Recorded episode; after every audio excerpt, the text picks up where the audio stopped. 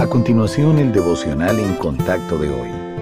La lectura bíblica de hoy comienza en el versículo 10 de Efesios, capítulo 6. Por lo demás, hermanos míos, fortaleceos en el Señor y en el poder de su fuerza. Vestíos de toda la armadura de Dios, para que podáis estar firmes contra las acechanzas del diablo. Porque no tenemos lucha contra sangre y carne, sino contra principados, contra potestades, contra los gobernadores de las tinieblas de este siglo, contra huestes espirituales de maldad en las regiones celestes. Por tanto, tomad toda la armadura de Dios para que podáis resistir en el día malo, y habiendo acabado todo, estar firmes. Estad, pues, firmes, ceñidos vuestros lomos con la verdad y vestidos con la coraza de justicia, y calzados los pies con el apresto del Evangelio de la paz. Sobre todo, tomad el escudo de la fe con que podáis apagar todos los dardos de fuego del maligno, y tomad el yelmo de la salvación y la espada del Espíritu, que es la palabra de Dios.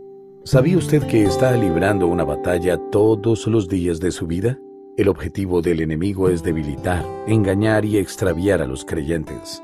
Dios protege a todos los que pertenecen a Él para que los poderes malignos nunca puedan tocar nuestra salvación. Sin embargo, sí pueden llevarnos a pecar, causarnos desánimo, arruinar nuestro testimonio en Cristo y causar otros daños. La exhortación principal en el pasaje de hoy es estar firmes, y se menciona tres veces. Pablo dice que el propósito de la armadura de Dios es capacitarnos para que nos mantengamos firmes en la batalla, y su lista de la armadura no estaría completa sin el calzado mencionado en el versículo 15. Las suelas de las sandalias de un soldado romano estaban confeccionadas con clavos de hierro, lo que les permitía mantenerse firmes ante un ataque enemigo. Hoy, nuestro calzado de anclaje es la fe en el Evangelio, que no solo nos concede el estar en paz con el Padre Celestial, sino también nos convierte en adversarios de Satanás. Así que plante sus pies y anclese sobre una base sólida de fe.